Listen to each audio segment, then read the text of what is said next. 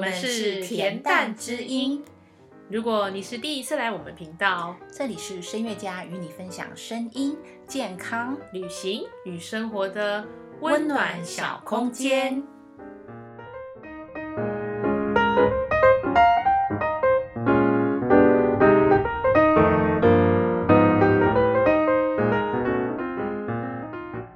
欢迎你来到我们的频道，今天是恬淡之音的第一集。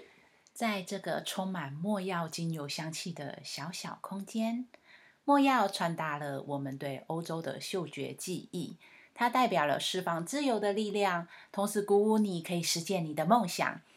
也许你会想知道恬淡之音是怎么来的，诶，这要从我们回国的契机开始讲起 喽。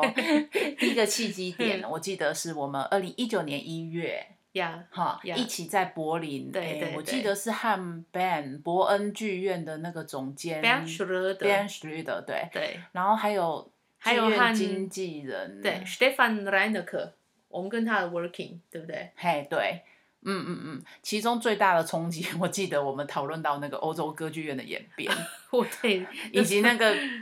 哦歌者和传统文化的冲击，我觉得哦这个和我们十几年前出去去欧洲的时候的认知有很大的差异我印呢。象很深刻，那个时候嗯我们在上那个 group winter 那个团体课的时候，嗯大家听到的时候，其实那个脸都 被打到 的感觉。真的真的，因为他、嗯他在那个嗯，那个 audition 的时候，他就对对有对讲说，就是如果你是夜后的声音，没有，他们要找一个夜后。可是如果像我，我是卡门的声音，我如果对是一个女中音对对，那他就说，呃，我们这一季要有夜后，那你可不可以来唱夜后？对那我说当然不要啊，这不是我的声音，这不是我剧目啊我，印象很深刻，那时候大家都跟着点头，嗯嗯嗯，没有对错，啊没有这样错子，对对。。然后就后来。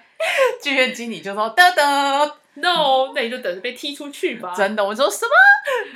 真的对就是他们是把歌者当成商品，这跟我们一般的认知是非常非常对，我不印同象的大家真的都非常的惊讶。真的啊对，那现在我真的现在合约都非常短哦，所以其实短时间内跑来跑去，这真的已经是歌手的命运了。没错，没错，嗯就是大家都拿到一个工作，然后之后又要思考说下一个工作在哪里，是是是，其实是非常非常辛苦的，是是，我觉得这个这个东西在我们之后的节目可以再深入去讨论了。真的真是的。嗯那第二，二个契机点是什么呢？嗯，我觉得第二个契机点应该就是我们身边一位年轻的朋友过世，是那时候就觉得说，哎，好像应该回来了，十几是年了，就这样过去了，是是，我们是应该回到我们的台湾，回到家人身边。是是是。嗯，其实那个时候啊，知道的人都叫我们说不要回来，因为他们都觉得嗯台湾的音乐环境相对来说并不是那么好啊。嗯，嗯，这是我们十几年出去前就知道的、啊是，对啊，嗯因为声乐发源于欧洲嘛，嗯台湾比较缺乏相对应的文化环境，对然后再加上语言又很陌生，不是德文就是意大利文，对，所以蛮多人其实都有说，就是嗯听不太懂你们唱什么语言，所以就就觉得比较有有距离隔阂感，对不对但是我觉得有趣的一点是，其实大家又很喜欢听美语跟日语的歌，也很好啊，没什么不好。对对对，但是我们其实并不完全了解那个语言，但是还是能接受它，所以我认为并不是语言的问题。的确不是语言的问题啊，嗯不过其实喜欢歌剧跟古典乐的人还是非常多啦。对啊，嗯所以我们才想说，我们的初衷是要把这十几年来在欧洲看到的、听到的，然后还有所接触到的文化，嗯嗯，我们把它融入生活。是的，所以嗯恬淡之音美声工作室就是这样来的。叮当，没错，嗯，所以 这也是我们当初不走传统学校路线的原因，然后是来创一个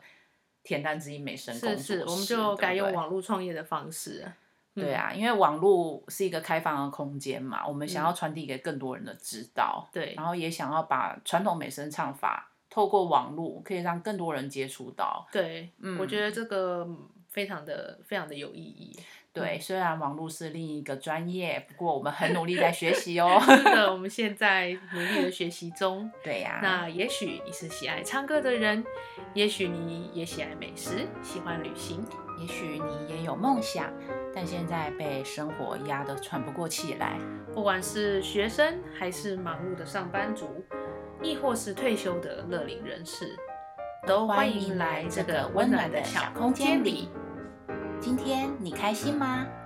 有什么委屈吗？你选择微笑了吗？